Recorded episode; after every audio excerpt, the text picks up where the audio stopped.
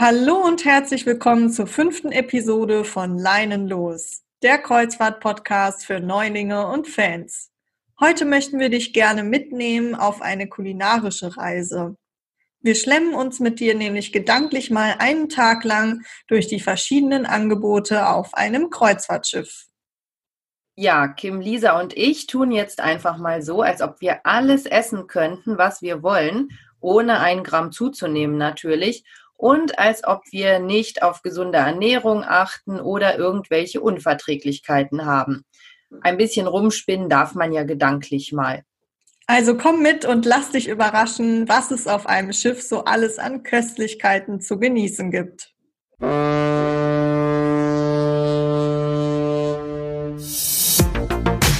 Willkommen zu Leinen los, dem Kreuzfahrt-Podcast für Neulinge und Fans.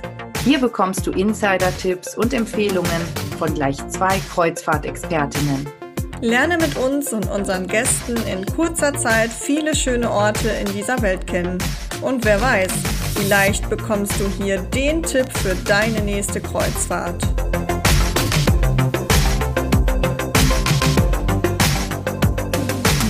Übrigens, eine aufwendige und zeitraubende Recherche kannst du dir bei uns sparen. Wir beraten dich unabhängig zu weltweiten Kreuzfahrten und finden mit dir gemeinsam deine Traumkreuzfahrt. Lerne die Vorzüge kennen, die nur eine persönliche Ansprechpartnerin dir bieten kann. In einer Hotline warten? Nee, nicht bei uns. Wir als Kreuzfahrtexpertinnen sind immer direkt erreichbar, um dich online oder telefonisch zu beraten. Die gute Nachricht zuerst. Auf einem Kreuzfahrtschiff genießt jeder Gast grundsätzlich Vollpension. Ich hatte aber auch schon Kunden, die das allererste Mal auf Kreuzfahrt gehen wollten. Die haben mich gefragt, muss ich mich da zwischen Halbpension und Vollpension entscheiden? Ich finde die Frage übrigens gar nicht doof, denn wir kennen es ja vom Hotel in der Regel nur so. Und wenn eine Reederei nicht explizit mit All-Inclusive wirbt, wie TUI Cruises, dann fragt man sich das vielleicht schon, wie es mit dem Essen so abläuft. Die schlechte Nachricht ist nun, es ist wirklich sehr wahrscheinlich, dass du dem guten Essen auf einem Kreuzfahrtschiff nicht widerstehen kannst und ein paar Kilo zunehmen könntest. Wir wollen gedanklich mal einen Seetag mit dir durchleben, wobei wir dich bei allen möglichen Mahlzeiten an Bord einmal mitnehmen möchten. Fangen wir mal mit dem Frühstück an. Da gibt es schon verschiedene Möglichkeiten. Die komfortabelste ist, du hast eine Balkonkabine gebucht, nutzt den Zimmerservice oder hast den vielleicht je nach Reederei und Kabinenkategorie inklusive und lässt dir ein köstliches Frühstück auf dem Balkon servieren. Das ist, wenn das Wetter stimmt, mit dem Blick aufs Meer schon etwas sehr Feines. Oder du gehst wie die meisten Gäste ins Buffet-Restaurant, wo du eine riesige Auswahl zum Frühstück hast. Verschiedene Brötchen und Brotsorten, ein großes Angebot an Wurst- und Käsesorten, Fisch, Müslis, Joghurt und Gebäck aller Art, Obst und Gemüse.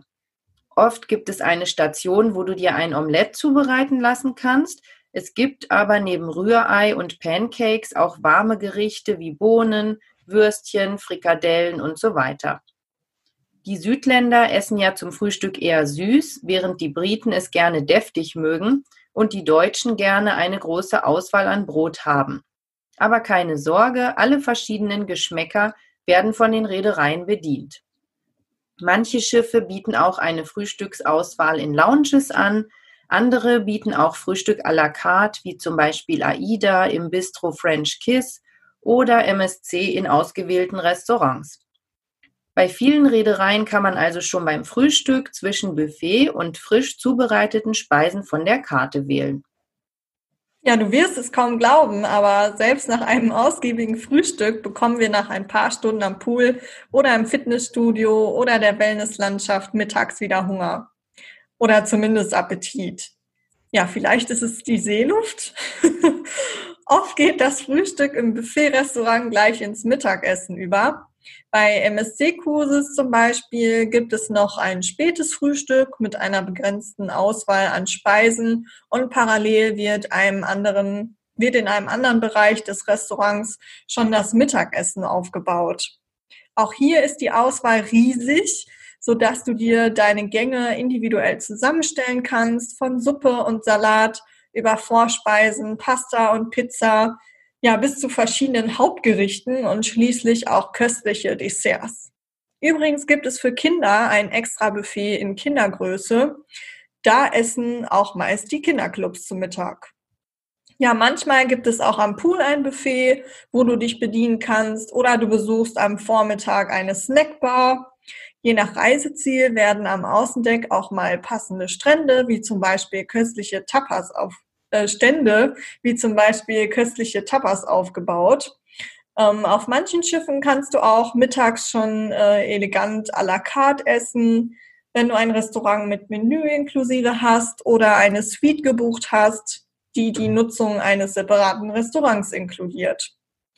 Die Gäste sind da auch recht unterschiedlich. Manche möchten zwischendurch in Badehose am Pool sitzend essen.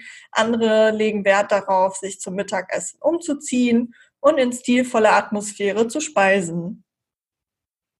Und wenn dann nachmittags das kleine Hüngerchen kommt, auch das ist erstaunlich oft der Fall auf Kreuzfahrt, dann reicht das Angebot von der Kuchenauswahl bis zum Snack auf der Streetfood-Meile. Ja, du hast richtig gehört, manche Schiffe haben eine echte Streetfood-Meile an Bord mit Angeboten wie Döner, Currywurst, Burger, Sandwiches oder Tapas. Auch Eis, Torten, Krebs und Waffeln und natürlich verschiedene Kaffeespezialitäten wirst du nicht vergeblich suchen.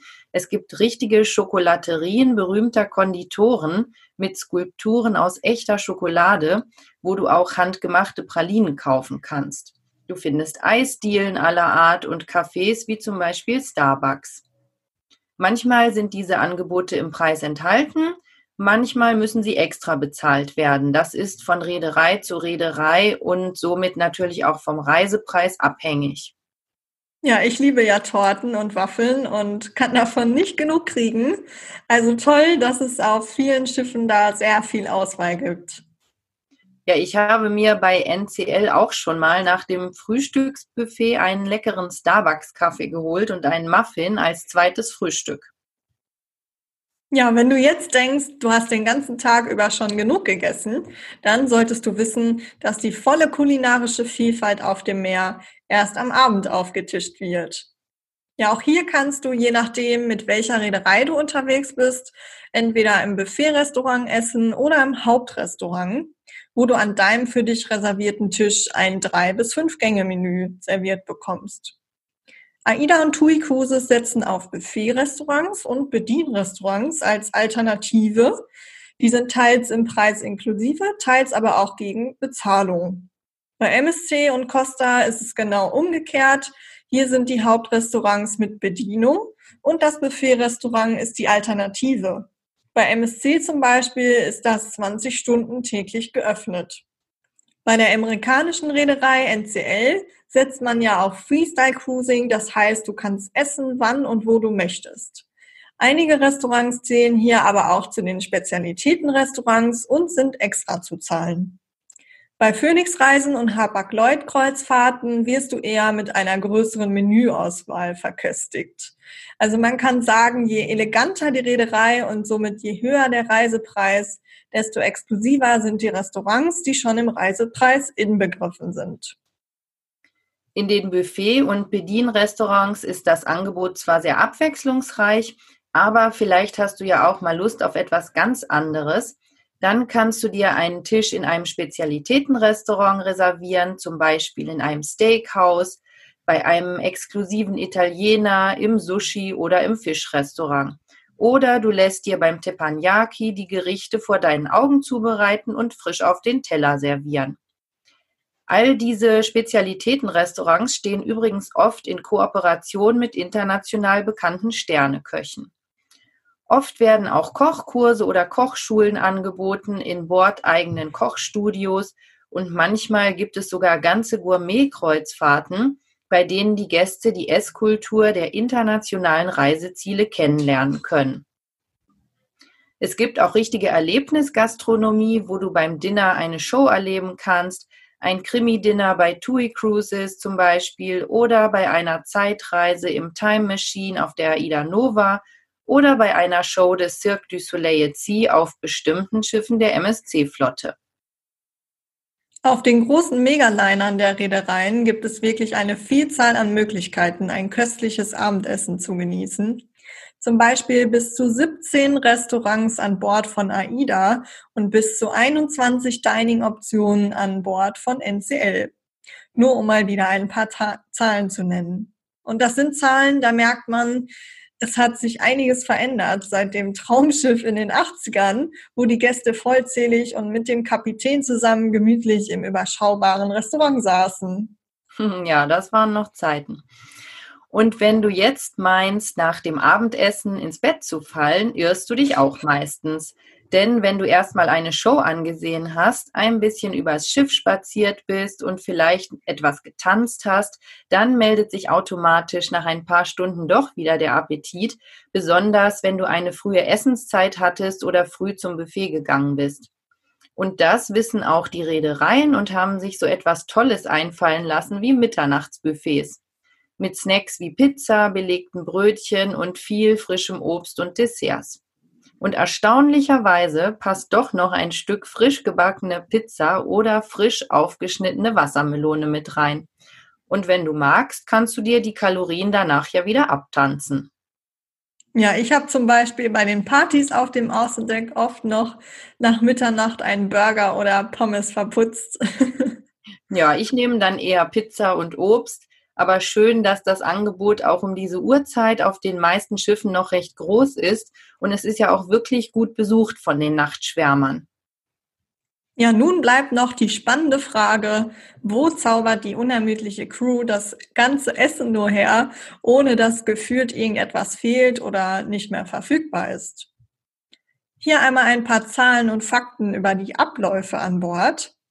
Nehmen wir da als Beispiel mal die Symphony of the Seas, das aktuell größte Kreuzfahrtschiff der Welt mit einer Kapazität von bis zu 6.780 Passagieren und 2.200 Mann Besatzung.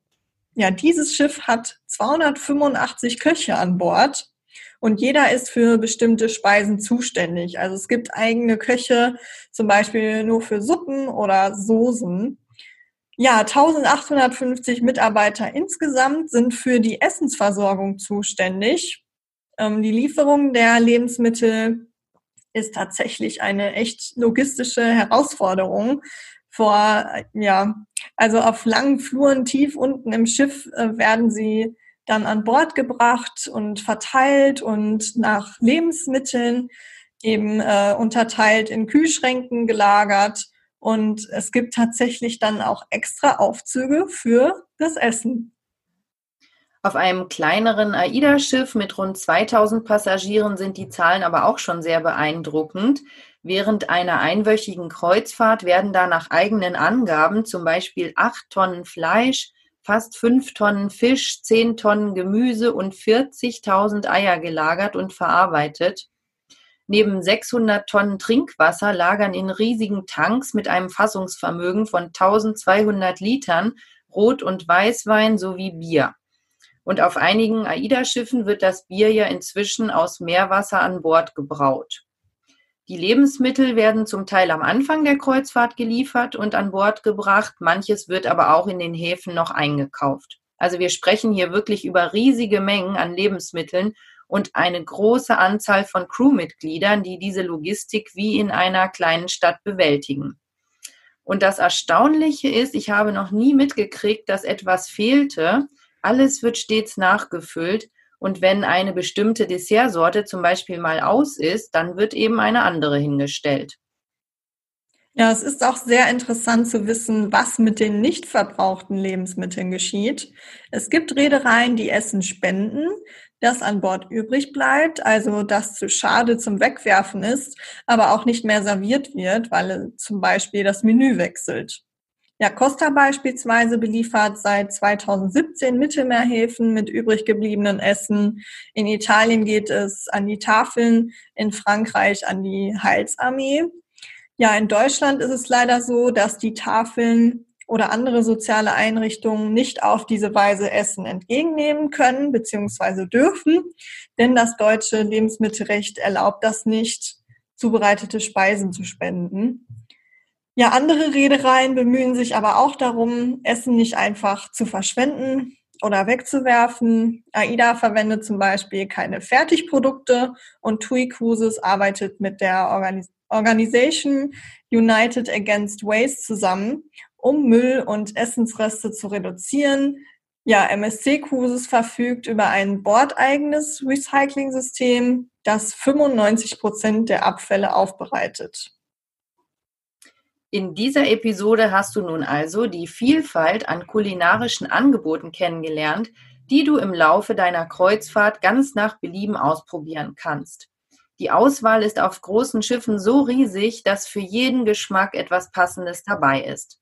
Aber auch auf kleineren Schiffen, wo du keine große Auswahl an verschiedenen Restaurants hast, wirst du jeden Tag ein neues, köstliches und vielseitiges Menü genießen können die Köche und die gesamte Crew, die dafür sorgt, dass es uns an Bord an nichts fehlt und wodurch wir oft sogar ein viel größeres Angebot haben als an Land, verdienen unserer Meinung nach wirklich den größten Respekt.